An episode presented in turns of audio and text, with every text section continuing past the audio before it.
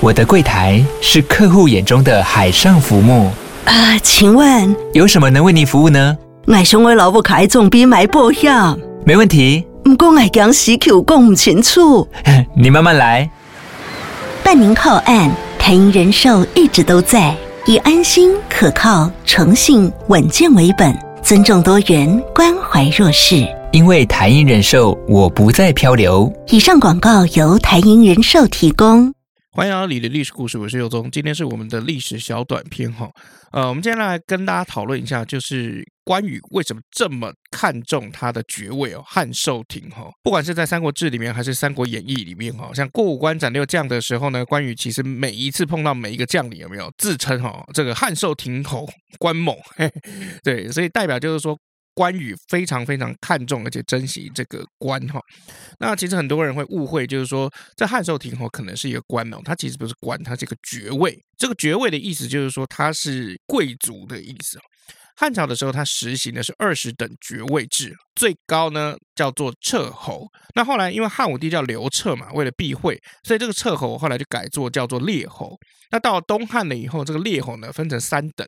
好，请注意哦，我们刚刚讲这二十等爵位，这个列侯还是最高等哦。好，只是说这个最高等它还是分了那个上中下哈，也就是说从上而下依次为县侯、乡侯、亭侯。好，这个县就是我们这个县市的县哦，乡就是 我们那个乡亲的乡，亭就亭长的那个亭哈。那关羽的爵位就是这个亭侯，所以叫汉寿亭侯。那汉寿的话，现在还有汉寿县哈，汉寿县现在在湖南省北边，在大概在洞庭湖的西侧这个地方。那为什么关羽会被封这个汉寿亭侯呢？就是关羽在投降曹操了以后呢，哦，他虽然他自己自称是怎么样降汉不降曹嘛，好，但是他帮。曹操打这个官渡之战的时候，杀颜良，然后解了这个白马之围啊，这个功劳很大，所以曹操那时候很兴奋，就直接上表汉献帝，然后用汉献帝的名义封赏了这个爵位哦。你现在听有没有？你会觉得好像很一般的样子哦。坦白说啦，因为你看嘛，我们刚刚讲他是二十等的第一等爵，然后从上往下数第三名亭侯，汉寿亭侯。好，所以不管怎么样，除了皇帝以外，哦，他就天下第三的贵族哦。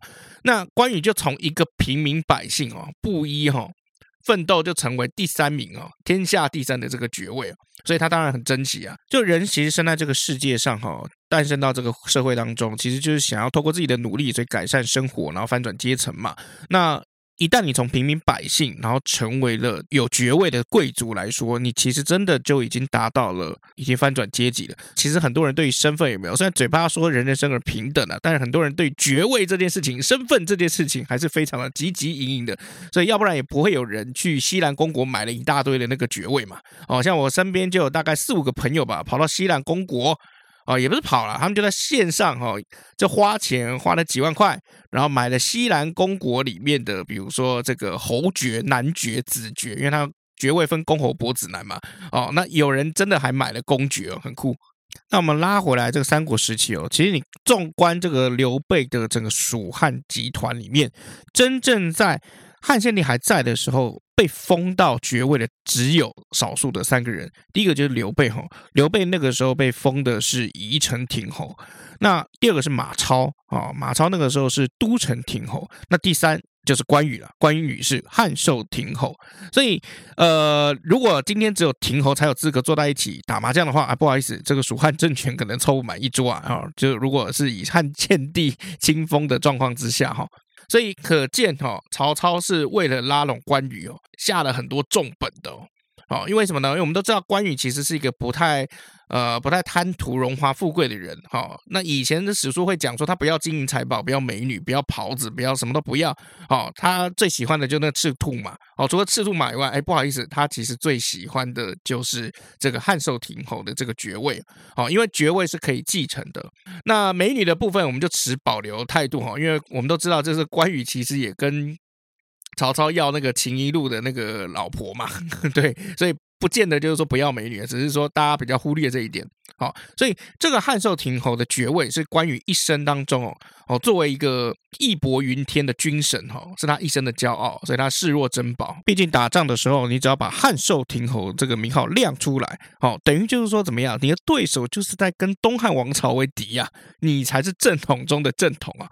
所以为什么每次上场打仗有没有都要报一下这个汉寿亭侯的这个名号？为什么？就证明我这个忠义无双嘛，对不对？你们这些都是闲杂人等啊。那包括后来有没有？就是刘备在封这个五虎上将的时候，那关羽就为什么看不起黄忠啊？你看关张赵马黄，你看关羽自己有爵位啊，那张飞兄弟、赵云兄弟啊，马超哎有爵位。啊，黄忠，哎，你有什么？你又不是我兄弟，你又没有爵位，你凭什么？所以他会讲这个什么“大丈夫不与老兵为伍”嘛。哦，其实是我个人认为啊，对于心高气傲的关羽来讲，他心里面是真的看不起的。我觉得还是身份的这个部分。那我们补充两个名人好了，我们就补充一个叫吕布的哈，吕布就当时三国无双的一个武将嘛。好，那吕布其实也有爵位的，吕布是汉献帝亲封的温侯，好，温是温县。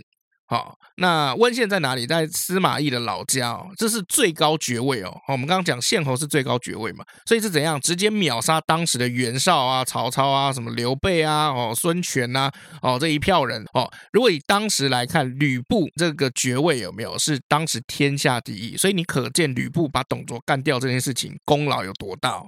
那诸葛亮他后来封的是武乡侯，那武乡是一个县的名字，所以他也是县侯。作为蜀汉的政权来说，已经给了诸葛亮最高的一个爵位哦。后来刘备死了以后，到刘禅执政的嘛，那他也给了这个诸葛亮最高的实权，所以基本上不管是在实权上来说，还是名义上来说，这个诸葛亮都可以算是蜀汉第一人。所以他不是讲说什么成本不一，躬耕于南阳，苟全性命于乱世，不求闻达于诸侯。然后最后还在蜀汉政权里面给了最高的爵位，而且怎么样，掌握最高的实权哦。因为我们要注意哈，你有爵位跟你有实权这两件事情得拆开来看哦。有些有些人他有最高的权位，但是他没有最高的爵位；有些人有最高的爵位，但他没有最高的权位。那诸葛亮当时在蜀汉政权是两者。